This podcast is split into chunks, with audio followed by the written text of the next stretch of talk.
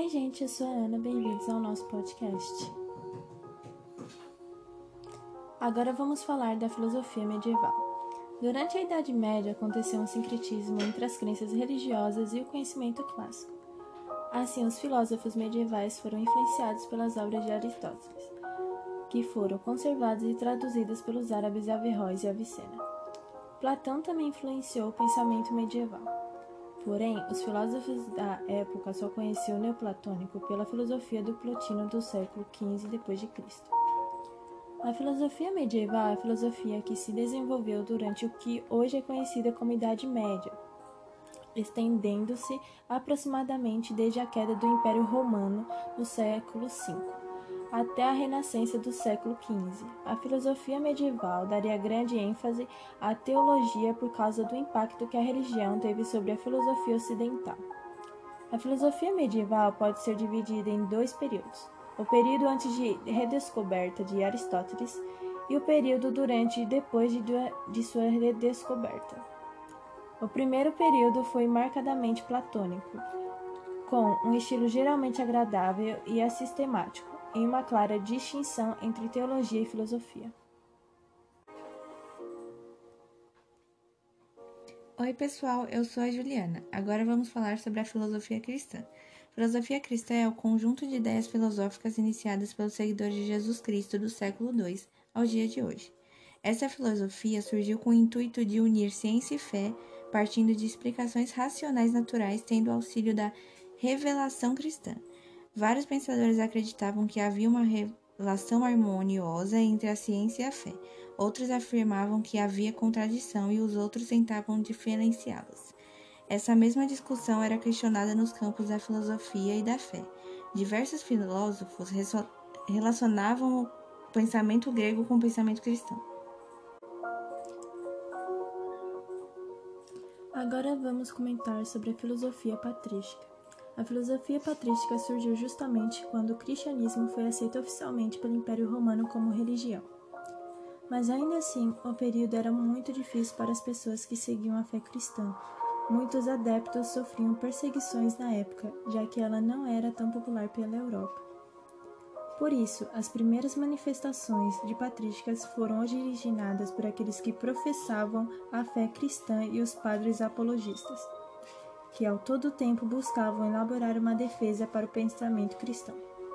Entre os que se dedicavam à apologética estavam aqueles que misturavam o cristianismo com filosofia grega pagã, a exemplo de Justino, e os que defendiam a exclusão do paganismo grego deste movimento, como Tertuliano. Santo Agostinho foi teólogo, bispo, filósofo e o principal expoente de patrísticas, seus estudos estiveram voltados para a luta do bem e do mal, maniqueísmo, bem como do neoplatismo. Além disso, ele focou no desenvolvimento do conceito de pecado original e do livre-arbítrio, como forma de livrar do mal.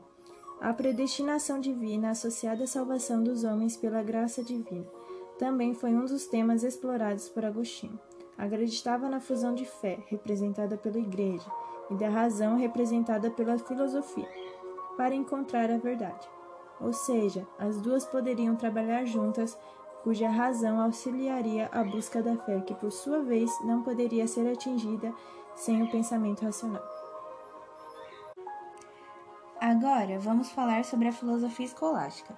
A filosofia escolástica é uma tradição filosófica que surgiu na Idade Média, tendo acontecido aproximadamente entre os séculos 9 e 13. Podemos dividir a filosofia medieval em duas vertentes: a patrística e a escolástica. Thomas de Aquino, monge dominicano, grande escritor e filósofo católico da Idade Média, foi sem dúvida o maior pensador escolástico, estudioso e comentador das obras de Aristóteles. São Thomas de Aquino foi além, ao imprimir em sua obra uma mistura de suas próprias ideias, das ideias do filósofo grego antigo Aristóteles e do pensamento cristão, baseado na Bíblia e no dogmas da Igreja Católica. Agora vamos comentar sobre a filosofia islâmica, ou árabe. Faz parte dos chamados estudos islâmicos. Os filósofos desse ramo buscam alcançar uma harmonia entre os ensinamentos religiosos do Islã e a razão. De um ponto de vista ocidental, a filosofia islâmica teve o grande mérito de despertar a renovação filosófica da cultura medieval. A palavra Islã significa submissão incondicional à vontade de Alá, Deus. Seus seguidores, os muçulmanos, acreditam que sua fé foi revelada por Alá ao profeta Maomé, cujas palavras foram reunidas no livro sagrado do islamismo, o Alcorão. Agora, vamos comentar sobre a filosofia hebraica.